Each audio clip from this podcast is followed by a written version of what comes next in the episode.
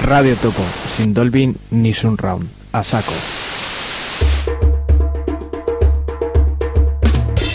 Lucha libre.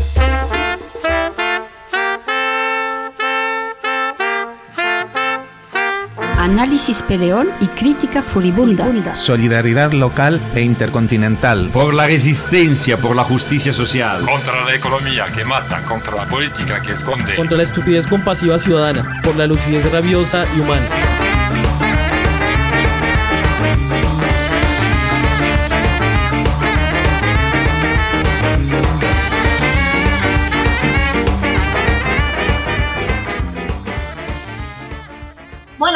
Buenas tardes. Estamos en otro programa de lucha libre, otro miércoles más, otro miércoles caluroso, del- esta vez del mes de junio. Y eh, vamos a tener un programa hoy con nuestro querido amigo y ahora ya no sé en qué grado estamos, corresponsal, ah sí, corresponsal, nos quedamos en corresponsal, Alberto Cruz. Hola Alberto, buenas tardes, ¿qué vida Buenas llevas? tardes, corresponsal por la cuenta que os tiene, porque si no, yo me quedo tranquilamente en casita y se acabaron los viajes y se acabaron los programas. Bueno, dinos, ¿dónde estás hoy? ¿Dónde estás? Pues estoy en la tierra del fin del mundo, literalmente. No. Ahí va, ahí va, ¿eh? ¿Qué pensabais? ¿Que, que, que la tierra del fin del mundo solo estaba en Galicia, el Finisterre? Pues no, señoras, no, no, señores. Hay muchos Finisterres en el mundo, entre otros donde estoy hoy. Y estoy en el Land's End, ¿eh? es decir, en una zona que es eh, británica, uy, británica, de Gran Bretaña, que, que se conoce, más conocida como Cornualles pero es el, lo- lo- lo- la gente de aquí, los pueblerinos, digamos, los habitantes de Cornualles, se refieren a esta zona como el Land's End, es decir, la tierra del fin del mundo. Que no serán los pueblerinos, serán los aldeanos de por allí, los del Vale, pueblo. yo, a- arréglalo, yo digo pueblerinos porque son de pueblo y tú aldeas porque son aldeanos porque son de aldeas. Pero sí, aquí hay, es, es una zona, es una zona eh, muy rural, muy verde, por supuesto, y absolutamente bañada por el mar. Y hay una hay una zona, hay una zona que es casi casi una isla, es muy peninsular y ahí es donde eh, bueno, pues los los ingleses, eh, los británicos dicen que está eh, la- el fin del mundo de Gran Bretaña, ¿no? Como en Galicia, pues el Finisterre. Los rusos también tienen otro fin del mundo. O sea, Claro, todos y- tienen bastantes fin del mundo en todos los lados. Todos Bueno. los que tienen mar tienen fin del mundo. De todas maneras, Y- incluso, incluso creo que en Zaragoza también hay una parte que es el fin del mundo, porque cuando Sí. llegas allí al Pilar eso es el fin del mundo, el fin del principio y de todo. exactamente. Bueno, un poco fin del mundo sí que es esto de Cornualles porque está este, Alberto está allí porque ha sido este fin de semana pasado eh, la reunión del G7, ¿no es eso? Eso es. Apro- Bueno. Aprovechando, aprovechando que, que es una reunión que ha dado poco de sí, pese a, a las parafernalias habituales de los medios de propaganda burgueses, pues yo he decidido hacer un poquito de turismo, que para eso me pagáis como corresponsal y quedarme aquí unos días más en la zona. Que, que estás a gusto y tomarte unas pintas y, y pasear un poco y ver el mar, perfecto. Sí, sí, efectivamente, porque además como yo soy de meseta, eh, lo de ver el mar a mí eso me flipa, ¿no? Tanto azul, tanto agua, y claro, entiendo que la gente beba cervezas, porque es que beber el agua no tiene mucho sentido. Bueno, eh, así es que parece ser que no ha sido muy animada, no ha sido muy animada esta reunión del G7. Y vamos a, a empezar por decir, aparte de que me cuentes si es animada o no animada, cuáles son los siete, porque antes no era G7, antes era G8. Entonces, Bueno, eh, los ni- cambios. Y- Ni siquiera ha sido una reunión del G7 porque ha habido más gente, me explico. claro, Eh, en, en 1900, en 1980, es decir, ha llovido un poco eh, antes, pero más o menos cuando toma cuerpo este, esto es en 1980, los entonces eh, países más eh, países capitalistas más industrializados del mundo deciden formar un grupito al que denominan G7, que eran esos siete países. ¿Qué países son? Pues esos países eran en 1980 y siguen siendo ahora, aunque luego explicaré el por qué digo eran y son, o digo son, eran y son, efectivamente, eran Estados Unidos, eh, por este orden, este, por, por orden de potencia económica, digamos. Estados Unidos, Japón, Alemania, eh, Gran Bretaña, Italia, eh, Francia y Canadá. Esos son los siete. Pero, lógicamente, esto adquiere más preeminencia diez años después, en 1990, cuando desaparece la Unión Soviética y, evidentemente, la Unión Soviética con la independencia de varios de los pueblos que componían la Unión Soviética, pues eh, Kazajistán, Ucrania, eh, Azerbaiyán, y todos estos países, queda solamente Rusia como, como país, digamos, con una industria potente y todas esas cosas, ¿no? Eh, cuando desaparece la Unión Soviética, como digo, estos siete países, y sobre todo con lo que estaba pasando en Rusia, con una una privatización brutal, con una destrucción de todo lo que suponía a nivel de tejido social, económico y político la Unión Soviética, ¿eh? pues deciden que Rusia, que tenía todavía un poquito poder eh, económico, había que incorporarlo al G8, al G7, y por eso se empieza a denominar G8, porque era la época de Yeltsin, porque Yeltsin era un individuo en el que eh, habían puesto todas sus esperanzas los capitalistas, se las prometían muy felices con él y, de ahí pasa a ser el G8. Formalmente el G8 ha estado eh, activo hasta 2014, cuando como consecuencia de la crisis de Ucrania eh, eh, expulsan a Rusia y entonces vuelve a ser el G7. Pero la diferencia es que desde el 1980 que se crea al 2014 que vuelve a ser el G7, el poder económico y el peso político de estos países ya no es el que era ni mucho menos. Es más, a día de hoy, a 2021, el G7 real tendría que estar compuesto por este orden, por China, por Estados Unidos, por la India, por Japón, por Alemania, por Rusia y por Indonesia. Es decir, quedarían solo tres países de los originales del G7, que serían Estados Unidos en segundo lugar, Japón en cuarto lugar y Alemania en quinto lugar. Y los demás no tendrían por qué estar. Pero se mantiene eh, la imagen como que siguen siendo los países más poderosos del mundo, lo cual no es cierto ni mucho menos, ni a nivel económico ni a nivel político.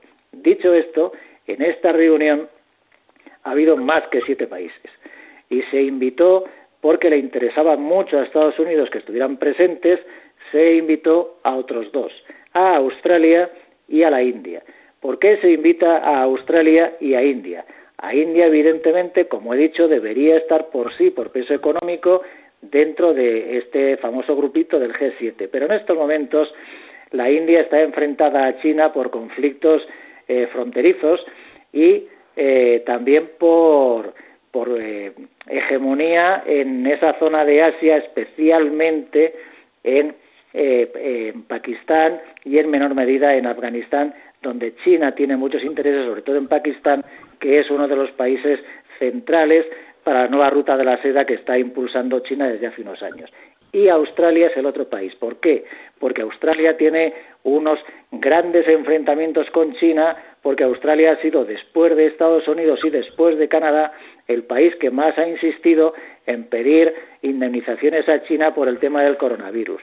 Tan es así que China ha eh, bloqueado todas las exportaciones, todas las eh, sí, exportaciones de, eh, de Australia hacia China y ahora mismo Australia se está comiendo la mierda literalmente porque no tiene dónde exportar cosas tan importantes para la economía australiana como el carbón o como el hierro, por ejemplo, ¿no?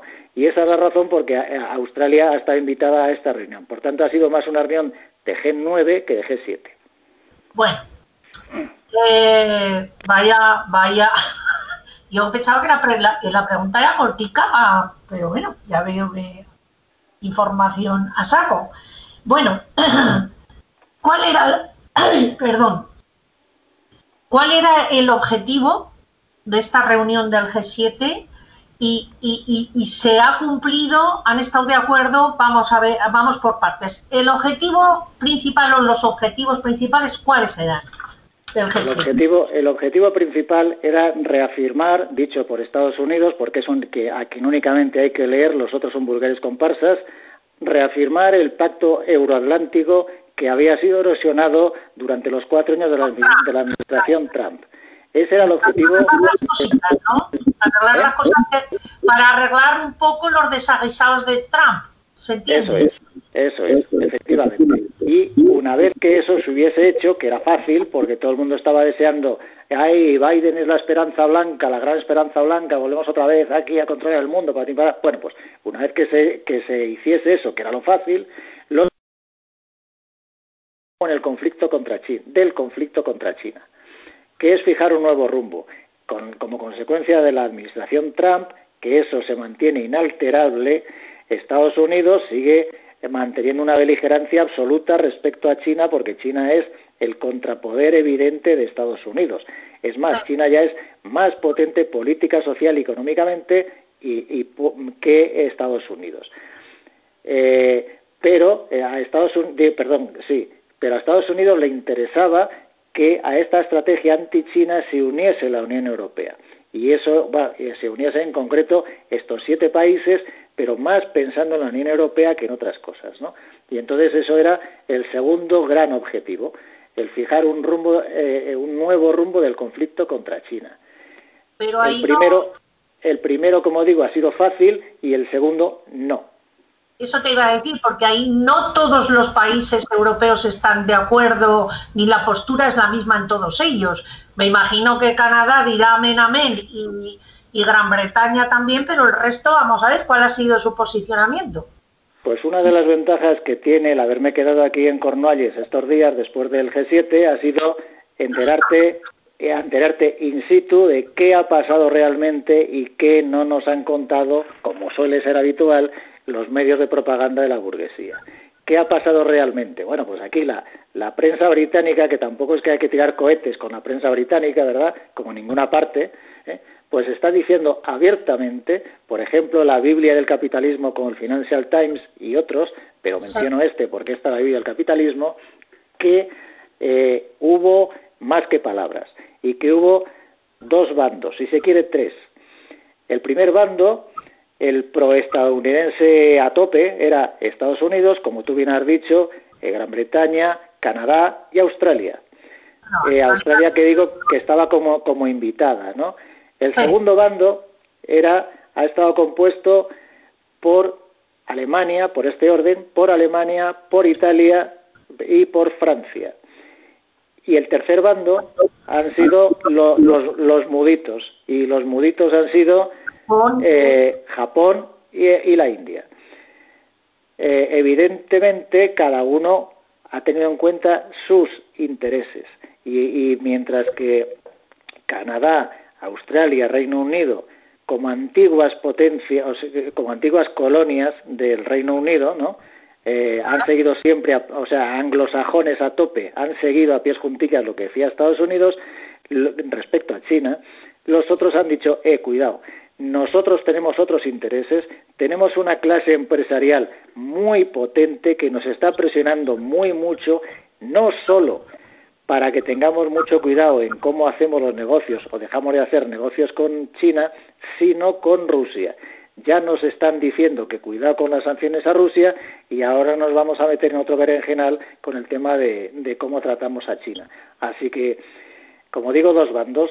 Y sí que es importante reseñar que en este bando de Alemania, Italia y Francia, que son los, dos, si se quiere, los tres grandes países de la Unión Europea, evidentemente estos tres países arrastran a los demás. Por tanto, quien ha estado con Estados Unidos en esta reunión han sido los no europeos y quien han estado mm, reacios o al menos cierta, con una cierta crítica a Estados Unidos han sido los europeos.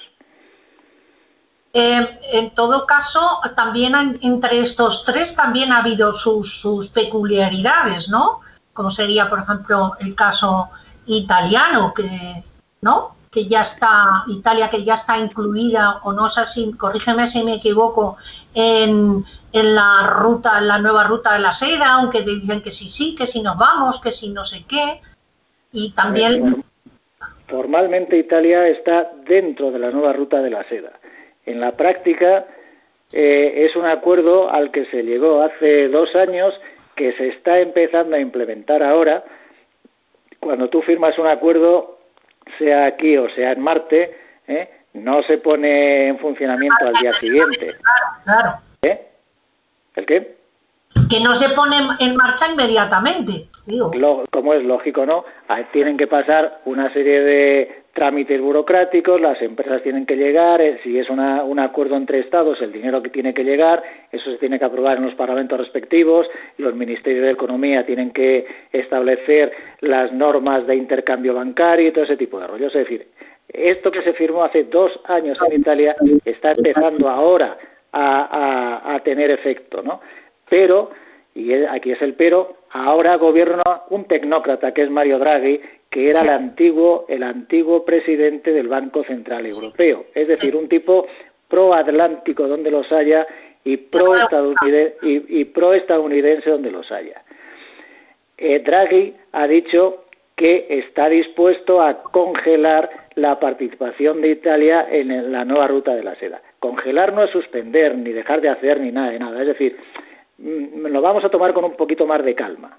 Sí, esperar, esperar. Porque, porque eh, evidentemente hay una correlación de fuerzas interna que le obliga a no poder hacer lo que le gustaría. Y en esa correlación de fuerzas internas, curiosamente, que es algo parecido a lo que pasa en, en, en Francia, perdón, eh, es la extrema derecha la más reacia a sumarse a este tipo de planteamientos anti-China. Sí, sí. Eh, el caso, el caso, háblanos del caso, un poquito del caso alemán y francés. A ver, para ver un poquito la diferencia entre ellos y a ver nosotros que es España que seguirá, ¿cuál de las tres vías seguirá?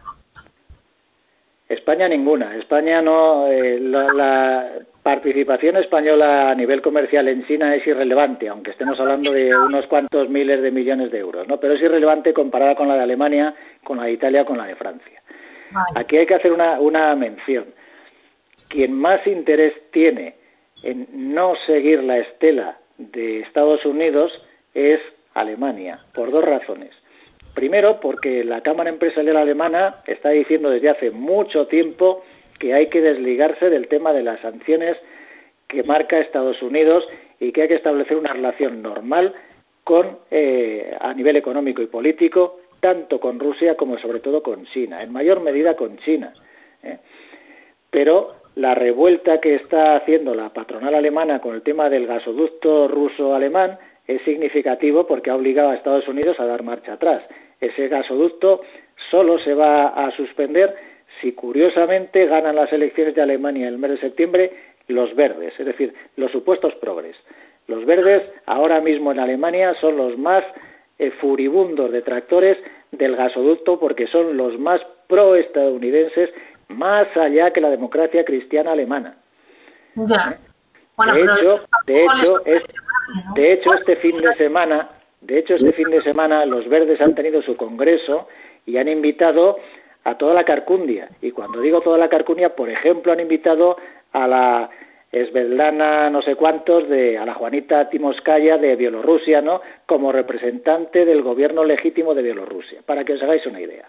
Es decir, este es el tipo de personal que está, eh, está siendo impulsado por todo el mundo para ganar las elecciones en Alemania, que aquí en el Estado español está despertando muchas simpatías por la Colau, el Errejor y toda esta peña, bueno, pues son los más pro-estadounidenses de todo el mundo mundial. Ante esta situación interna, interna, Alemania está obligada eh, Alemania, la democracia cristiana, que es quien gobierna en estos momentos, en gobierno federal con la socialdemocracia, a dejar todo atado y bien atado. Por tanto, hay que acelerar todos estos procesos.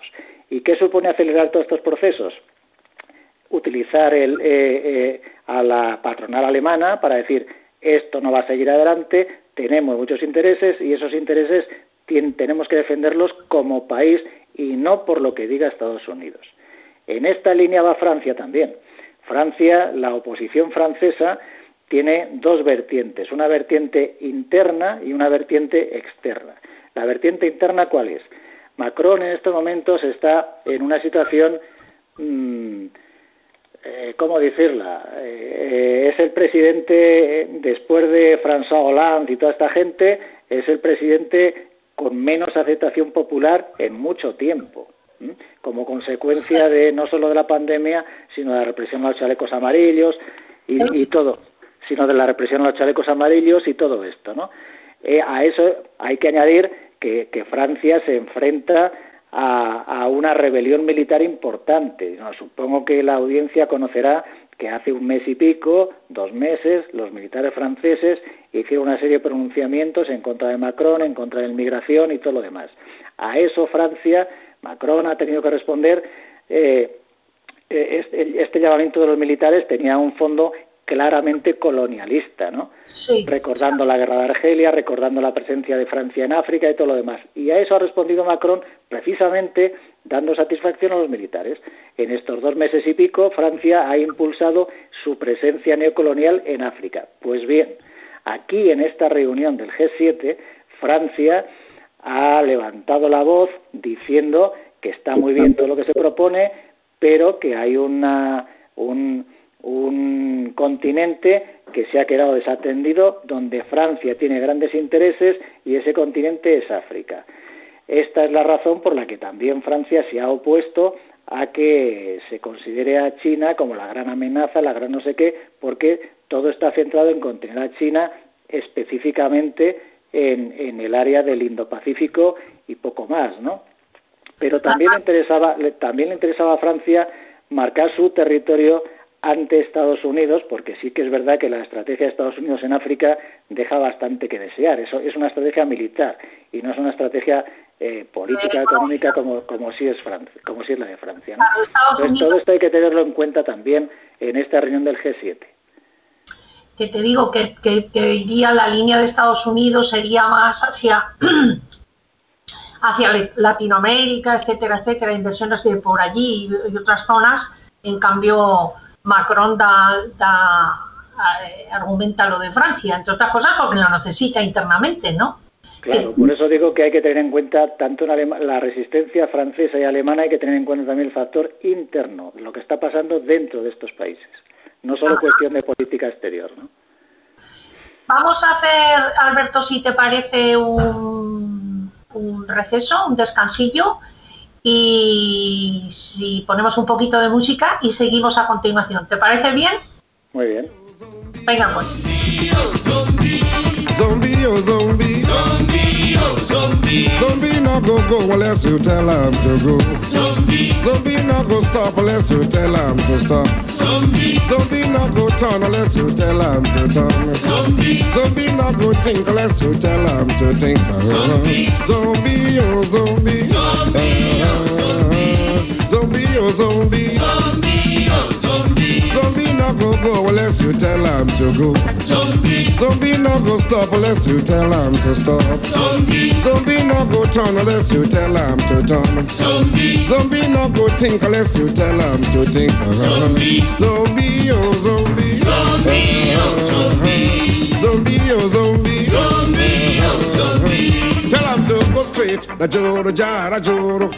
No break, no jam, no sense. Na joro jara joro. Tell him to go kill. Na joro jara joro.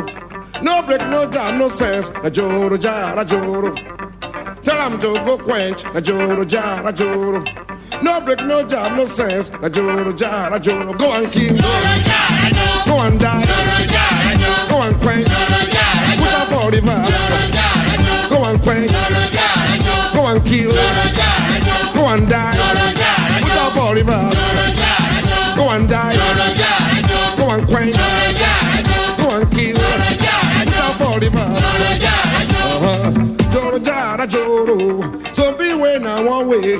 Joro jara joro, zombie we I one. Joro jara joro, zombie we I one. Joro jara joro. Whoa. Attention, big match, slow match, left on, right on, up on, double on, salute, open your hat. stand that is falling, fall out.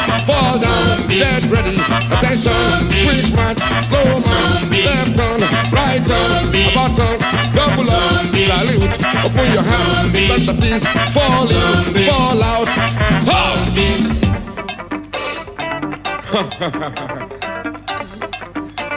Order.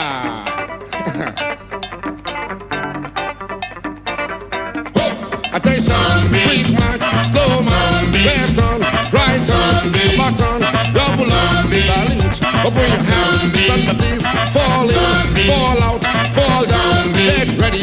Attention, quick march, slow march, left turn, right turn, about turn, double up, salute, open your hands, stand at ease, fall in, fall out, fall down, get ready. Hot. Order! One more time, everybody.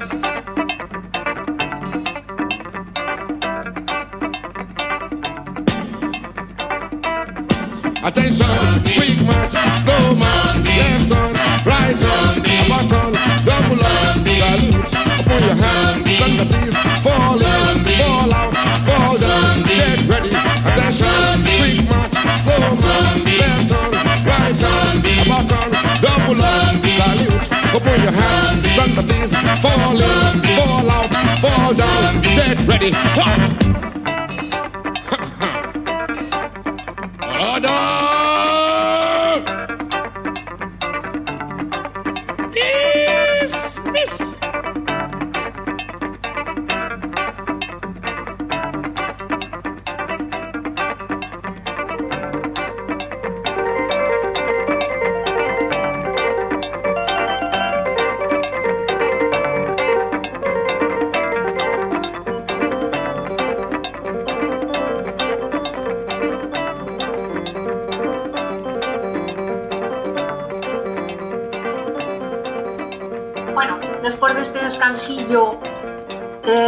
Seguimos hablando con Alberto.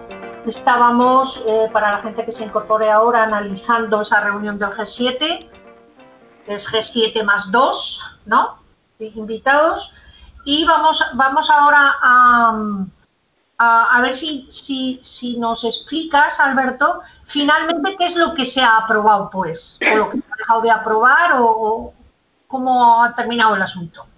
Bueno, pues eh, primero a eh, lo clásico, eh, gran parte del comunicado final, que son vaguedades, pues son eh, lo clásico de toda esta peña, ¿no?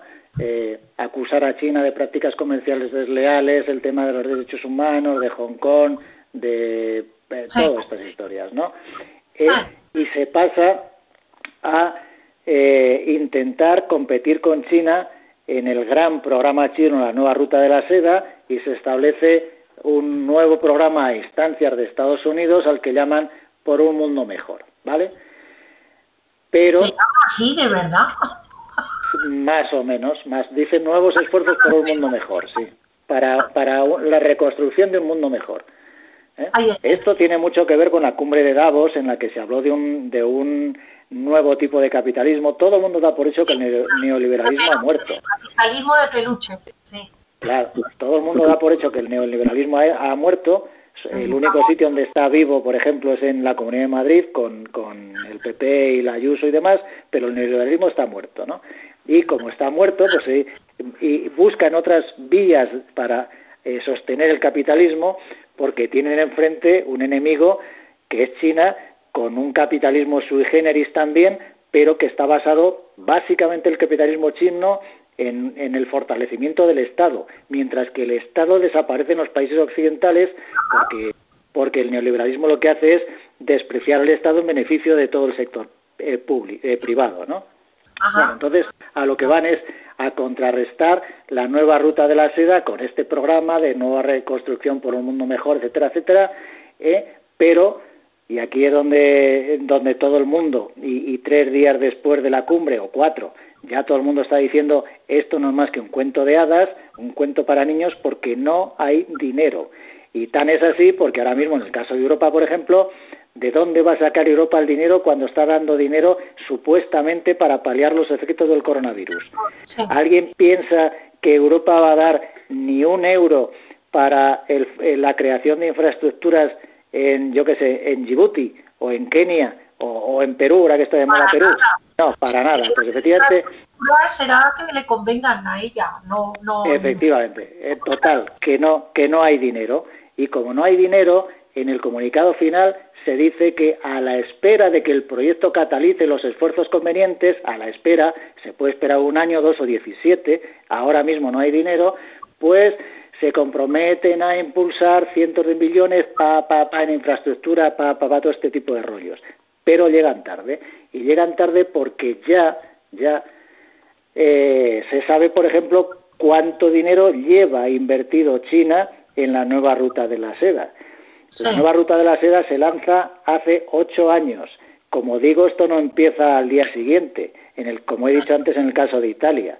Es decir, que desde que se, se lanza la nueva ruta de la seda hasta que se pone en marcha los primeros proyectos, han pasado igual dos o tres años. Es decir, que en cinco años, en seis años, China ya ha invertido 140.000 millones de dólares.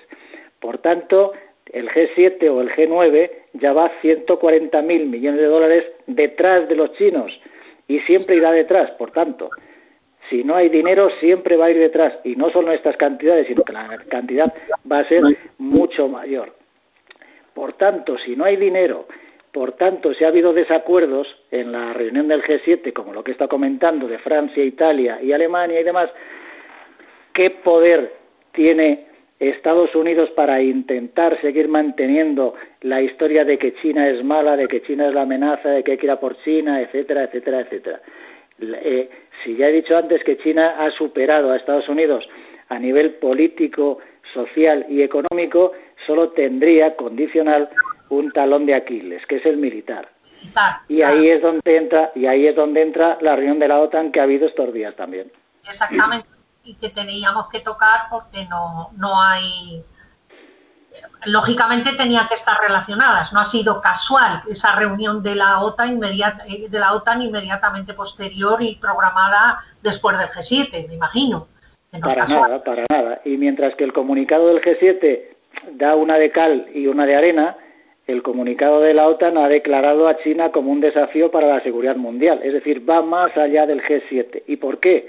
Porque en el G7, digamos, o, eh, Estados Unidos, pues tiene que mantener un poco las formas y ante la resistencia de potencias como Alemania, como Francia, pues se la tiene que envañar un poquito, ¿no? Mientras que en la OTAN, quien corta el bacalao es Estados Unidos.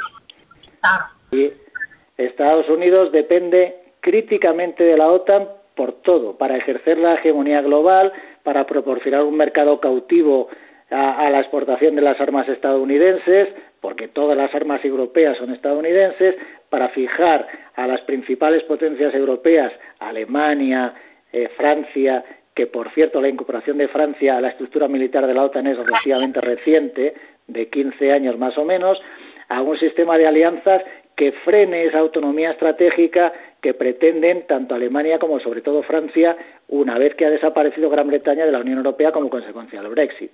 Es decir, la OTAN es imprescindible para Estados Unidos hoy por hoy, mientras que puede ser prescindible para un país como Francia, por ejemplo, ¿no? Acordaos que Francia hace un par de años dijo eso, o menos, dijo eso de que la OTAN está en muerte cerebral. Entonces, por eso es por lo que se ha programado esta reunión de la OTAN inmediatamente después de la reunión del G7, para meter en vereda o ajustar o por lo menos que no chirriasen tanto las disonancias de los críticos con esta estrategia de Estados Unidos. Pero, eh, ¿en qué se va a traducir esto? ¿En qué se va a traducir esto? Me refiero de que no, tú nos estás diciendo, no es tan determinante, o sea, para el resto de los países, salvo para Estados Unidos, bueno, ahí levanta un poco la cabeza, pero ¿qué significa eso de declarar a China como eh, gran enemigo tremendo y, por ahí. ¿Eso en qué se puede traducir? En lo que se va a traducir de inmediato es en un cierre de filas de toda la carcundia, eh, me refiero a carcundia no a políticos, sino a todos los sectores del ejército que siempre son muy reaccionarios, que dependen a nivel tecnológico de Estados Unidos, pues se va a traducir en un cierre de filas para, eh, como se ha asustado a, como a los niños con el hombre del saco, China es mala, China se está expandiendo rápidamente, China está en una modernización militar, China está en una estrategia de fusión eh, civil y militar que asusta, cosa que ya me diréis si la OTAN no se expande rápidamente, no hace maniobras, no hace, es decir, lo que hace la OTAN habitualmente lo hacen todos los países del mundo mundial, pero si lo hace China es una amenaza. Ya, ya, ya, ya. Y en eso estamos. Y entonces la OTAN eh, agita al hombre del saco y dice, y es que además, y aquí esto es lo importante, y es que además China tiene una cooperación militar con Rusia, con Rusia y está fortaleciendo los dos países su colaboración militar, ¿no? Y entonces están eh, lanzando el mensaje casi como que la alianza chino-rusa es una especie de anti-OTAN o de algo parecido a la OTAN, ¿no? Eh, pero eso traduce, se traducido, tienen mucho miedo, porque hoy por hoy, por mucho que digan y por mucho que hagan, la OTAN, todos los países de la OTAN y la OTAN en su conjunto, tendrán más aviones, tendrán más soldados, tendrán más tanques, pero comparados con China y con Rusia, especialmente con Rusia, son obsoletos, están muy por debajo eh, cualitativamente del armamento ruso en estos momentos. Se calcula que están 10 años por detrás. Es decir, que eh, pueden tener 15.000 tanques o lo que tengan, pero esos 15.000 tanques ahora mismo equivalen a 2.000 tanques rusos y 2.000 tanques rusos hacen muchísimo daño. Y eso es a lo que tienen miedo realmente. Y China y Rusia, que sí que están en esta cooperación militar, han dicho ya claramente que no les va a asustar la OTAN. De hecho, y esto es novedad, de hecho, hoy, hoy, China ha enviado 28 aviones de combate, 28, al estrecho de, de, donde está Taiwán. Es decir, no decís que soy una amenaza, no decís que no sé qué, no sé cuánto, pues mirad, mando 28 aviones de combate al estrecho y ahora decís aquí que vais a hacerme a mí no sé qué y me vais a amenazar. Es decir, China mm, eh, no se achanta, y ha demostrado que, las amenazas de la OTAN, pues la OTAN puede decir lo que le dé la gana, pero que la OTAN es, como dijo Mao, un tigre de papel. Porque además nadie se cree mucho que esto vaya, yo qué sé. Otra cosa sería, por ejemplo, sí que se pondría el asunto más crudo, me imagino, si Ucrania entrase en, la OTAN, ¿no? Por supuesto, porque eso ya es eh, mentar a la madre, mentar a la madre a los rusos, claramente, ¿no? Y entonces eh, eh, ahí va a ser mm, importante, que esto lo desconozco porque se están reuniendo hoy, eso va a ser lo único importante de la reunión que tengan hoy Putin y Biden, ¿no? Si se habla de Ucrania o no se habla de Ucrania y en qué términos. Porque eso sí que es, como digo, mentar a la madre para Rusia. Rusia no va a aceptar bajo ningún concepto ni las amenazas a Bielorrusia, como lo ha demostrado hasta ahora, ni la entrada de Ucrania en la OTAN porque además la baza rusa va a ser evidente. Crimea va a ser un aperitivo para lo que va a pasar con el Donbass. Es decir, que... Pero ya digo, esto a, esto sí que hay que estar un poquito... Es lo único para mí interesante de la reunión entre Biden y, Putin de hoy. No sé si ha terminado, si no ha terminado, si han hablado o no de Ucrania, pero es lo único importante y, fuera de fuera de Estados Unidos pues quien tendría algo que decir y parece que no está muy animado ya has mencionado tú lo de la lo de la muerte cerebral sería Francia que es la única potencia eh, nuclear ¿no? de, de, todos los países europeos no claro hay que tener en cuenta que Francia lleva dos años hablando de autonomía estratégica. Aquí hay que hacer también un pelín de historia no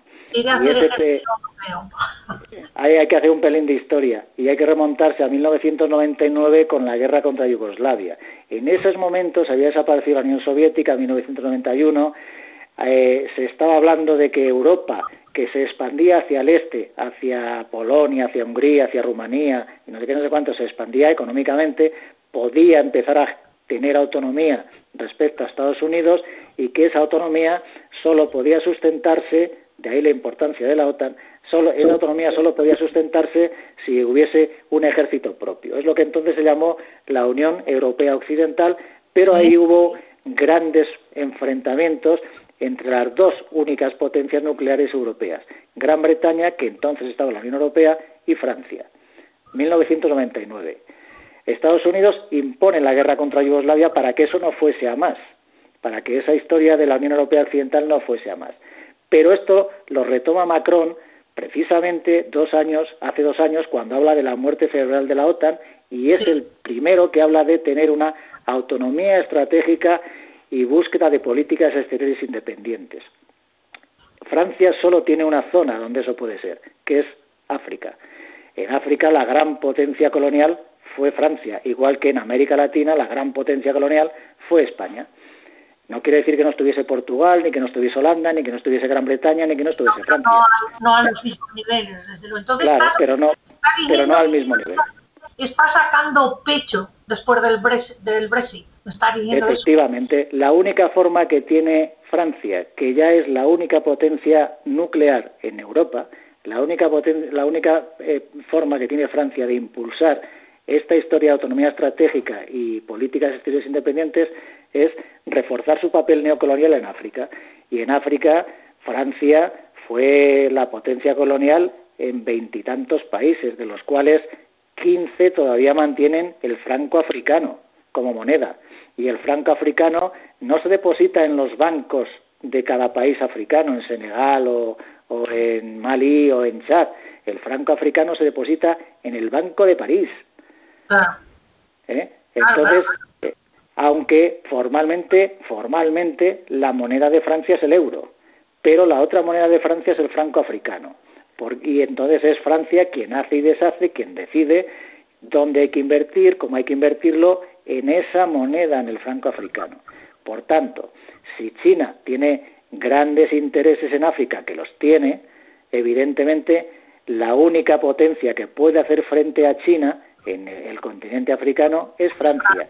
Y Francia eso lo utiliza primero para reforzarse como potencia regional europea, como, como primus inter pares, y además para tener un poquito más de protagonismo pues en todas las estructuras eh, occidentales, especialmente en la OTAN y demás, ¿no? Pero básicamente lo hace por una cuestión exclusivamente francesa. Y esto también tiene mucho que ver en por qué Francia ha actuado como ha actuado en la reunión del G7, porque en la reunión del G7 Francia ha propuesto formalmente que dentro de esa historieta de por un mundo mejor y de los millones que se dice que se va a dar, esos cientos de miles de millones y tan igual, pues que, pues que, que esos millones, que de esos millones vayan al menos, al menos el equivalente a mil millones a África, pero como aperitivo, digamos, ¿no? porque lo que plantea Francia es que se cree una nueva forma de pago para los países africanos, que esté basada en el oro, con lo cual demuestra que Francia tampoco está mucho por la labor del dólar. ¿eh? El papel de Francia es muy, muy interesante en estos momentos, ¿no? Y, claro, todo esto que es a nivel político y económico solo se puede evitar o solo se puede eh, sujetar dentro del corsé de la OTAN. Por eso todo, todo esto está muy entrelazado y hay que verlo mucho más allá de la reunión del G7 exclusivamente o la reunión de la OTAN exclusivamente. Bueno, pues estaremos atentos a todo esto, pero ya que has, mencionado esto de, que estamos hablando de Francia, aún no ocurrido cosas importantes en África, aparte de que vaya Macron pidiendo perdón por esos mundos de Dios, o yo que sé, o que Namibia se las arregle, se, se haga las paces con Alemania. ¿De qué manera todo lo que está ocurriendo en África está afectando o puede afectar? Tanto está, afectando de todo, de todas las maneras habidas y por haber, porque ahora mismo... un poco aparte, porque de eso no se habla nunca, ¿no?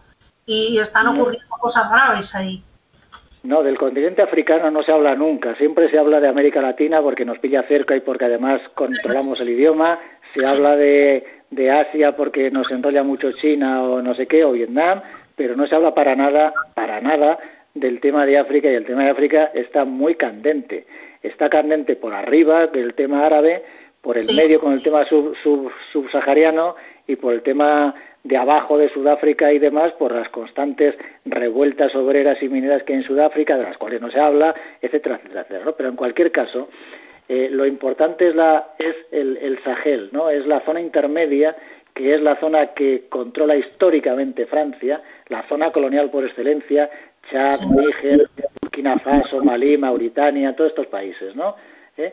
Y, y, ahí Francia tiene unos grandes intereses económicos, como he dicho antes, con no solo con el franco africano, sino la presencia de empresas francesas en esa zona es muy importante, pero es que además tiene tropas y es el único país europeo que tiene tropas en zonas de combate y que está realizando combates, es decir, no son tropas que hacen maniobras y ya está, son tropas que participan en, en combates reales. Por eso Francia tiene tanto interés en impulsar un ejército europeo que evidentemente controlaría o, dirigiría este país, Francia. Por eso Francia tiene tanto interés en todo este tipo de cosas y por eso Francia es la que se está haciendo eh, la, revoltosa tanto en el G7 como dentro de la OTAN como en otras partes.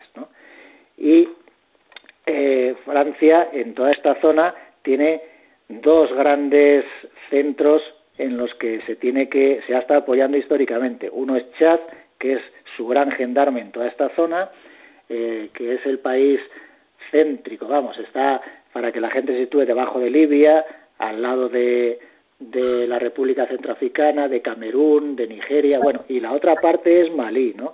Y en Malí, por ejemplo, ha habido... además. ¿Eh? Que son países grandes.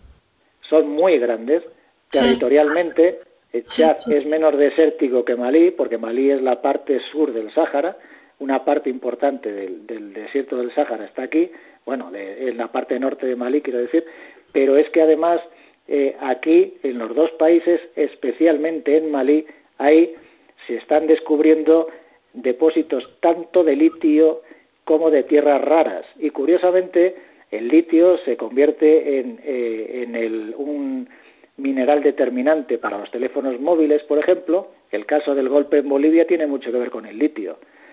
Y las, las tierras raras, minerales que son para mí casi impronunciables, pero China controla el 85% de las tierras raras que se conocen en estos momentos.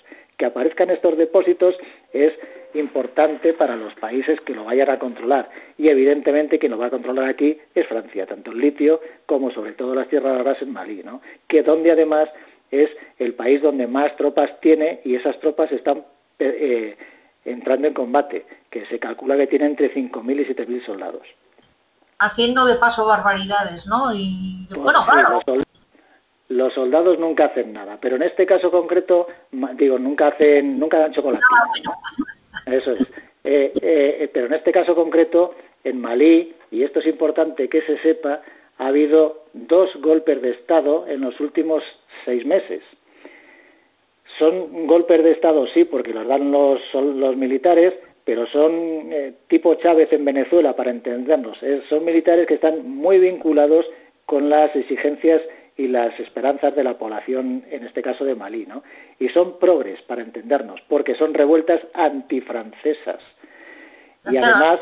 Claro, y por eso digo que, no hay que verlo como el típico gorila tipo Pinochet, hay que verlo más como un golpe sí militar, pero más vinculado a las aspiraciones populares como el que dio Chávez en Venezuela en el, 92, me parece que fue, no me acuerdo, ¿no?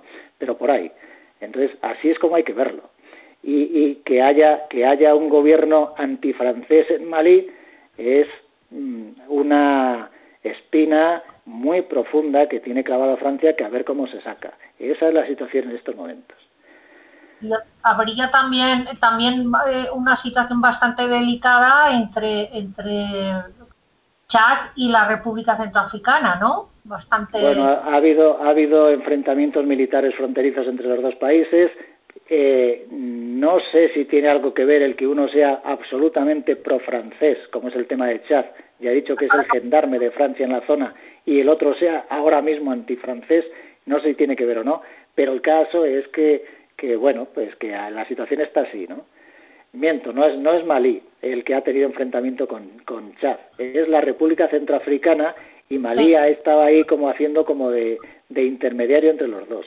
La República Centroafricana era un país clásico de influencia francesa, porque fue colonia francesa, pero ahora mismo tiene más importancia la presencia rusa que la francesa. De ahí que Francia también esté tan molesta e insista tanto en el tema de Francia, porque ve, digo, de, China, porque ve que se le cuelan en su patio trasero, que es África, países como Rusia y países como China. que es la, la historia esta de la, acusa- de la acusación de, de los mercenarios, ¿no? Rusos en- En la República Centroafricana, sí. exactamente, ¿no? Que son los contratistas estos eh, que Sí, pero- en alguno de tus esto, que son contratistas privados, que sería lo mismo, ¿no? Que lo que, que aquí, pero como son rusos, son mercenarios. Explícanos la diferencia. Claro, por ejemplo, sí, el- se puede utilizar, a ver, el término legal, el término legal son contratistas, ¿por qué? Porque no pertenecen al ejército ruso, pero Ajá. sí, sí tienen un eh, apoyo eh, legal del Ministerio de Defensa ruso y tienen un acuerdo el Ministerio de Defensa de la República Centroafricana y el Ministerio de Defensa ruso. Pero es exactamente lo mismo, lo mismo que pasa en Afganistán. En Afganistán se dice, Estados Unidos se retira, cierto, retira sus soldados, pero deja 16.000 contratistas, es decir, mercenarios, por utilizar la palabra esta que se utiliza contra los, contra los rusos en la República Centroafricana.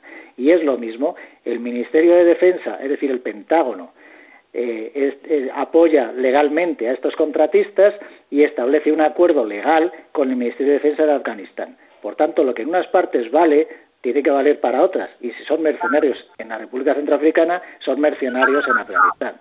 Debemos de decir también que mercenarios o no mercenarios, contratistas privados o como se les quiera llamar, que es muy curioso y que normalmente esto no se sabe, esto, es- esta presencia está avalada por el Consejo de Seguridad de la ONU, ¿no? En el caso de la República Centroafricana, sí. En el caso de Afganistán, no. Todavía no. Otra cosa es que no se avale dentro de poco, ¿no? Pero en el caso de, de la República Centroafricana, sí. Lo que pasa es que hasta hasta lo que pasa es que eh, el gobierno ha ido ganando terreno en la República Centroafricana y ha llegado a las zonas eh, económicamente importantes que controlaba el sector que está apoyado por Francia. Curiosamente, este sector es el que controla las, las tierras raras en la República Centroafricana y las minas de oro. Y cuando, y cuando el gobierno y cuando el gobierno llega a estas zonas es cuando Francia monta en cólera. Ya, Pues dice, ah, son los rusos, son los mercenarios rusos, son no sé qué, son no sé cuántas. ya. Y este, esto, esto es mm, lo que, no sé si te, yo creo que no te referías a eso, pero que es que a mí me hace mucha gracia cómo se llama. Eh, el fondo este de, de apoyo a la paz, este, estos eh, dineros que ha aprobado la, ¿sabes a lo que me refiero? La, la Unión Europea ha, ha aprobado unos fondos que se llaman así, no sé por ti, o sea que eh, para la paz, ¿cómo se llama? Sí, Pero esto, esto que es, son- sí, claro, es, es que esto también tiene una pequeña historia. Como Pero consecuencia de la para como, armas. como consecuencia de la presión eh, de Francia, hace dos años también, cuando empieza toda esta historia de Francia contra la OTAN, y especialmente de Macron, la Unión Europea establece un fondo eh, europeo de apoyo a la paz, básicamente en África, pero que pasa de tapadillo, ¿no? Pasa de tapadillo porque, bueno, estamos con la pandemia, no sé qué, no sé se aprueba, pero no se mandan tropas, y no se mandan tropas porque ya están allí, porque las tiene Francia. No es que haya tropas de otros países, a lo- puede que las haya, pero ahora mismo solo hay tropas francesas, ¿no? Y eh, hace poco, pues la Unión Europea, a instancias de Francia nuevamente, adopta, cambia el nombre y es como tú dices, Fondo Europeo de Apoyo a la Paz para entrenar a militares especialmente en África, pero no solo, y especialmente en la región del Sahel, es decir, la zona que controla Francia, Chad, Níger, Malí, Mauritania, Burkina Faso, lo que os he dicho, ¿no? ¿Eh? Y es aquí.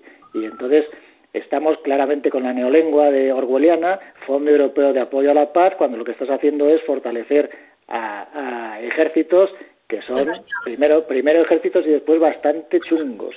¿eh? Por- o sea que, Alberto, nos hemos desviado un poquito para el asunto africano, pero está bien. Nos hemos quedado sin tiempo, hermano. O sea que mm, nos estaríamos aquí rato y rato charlando y para que nos enseñases cosas, pero ya no tenemos más tiempo. Así es Muy que bien. hasta la próxima Yo misión. me, me he quedado seco también, ahora me tomaré otra pinta de cerveza aquí en el primer pub que vea en Cornualles y luego ya me volveré para casa. Venga, eh, hasta la próxima misión. Un abrazo Sí, grande. cuando queráis. Hasta luego. Chao. Bueno, y hasta aquí lucha libre. No sé si nos hemos pasado del tiempo. Nos escuchamos el, el próximo miércoles.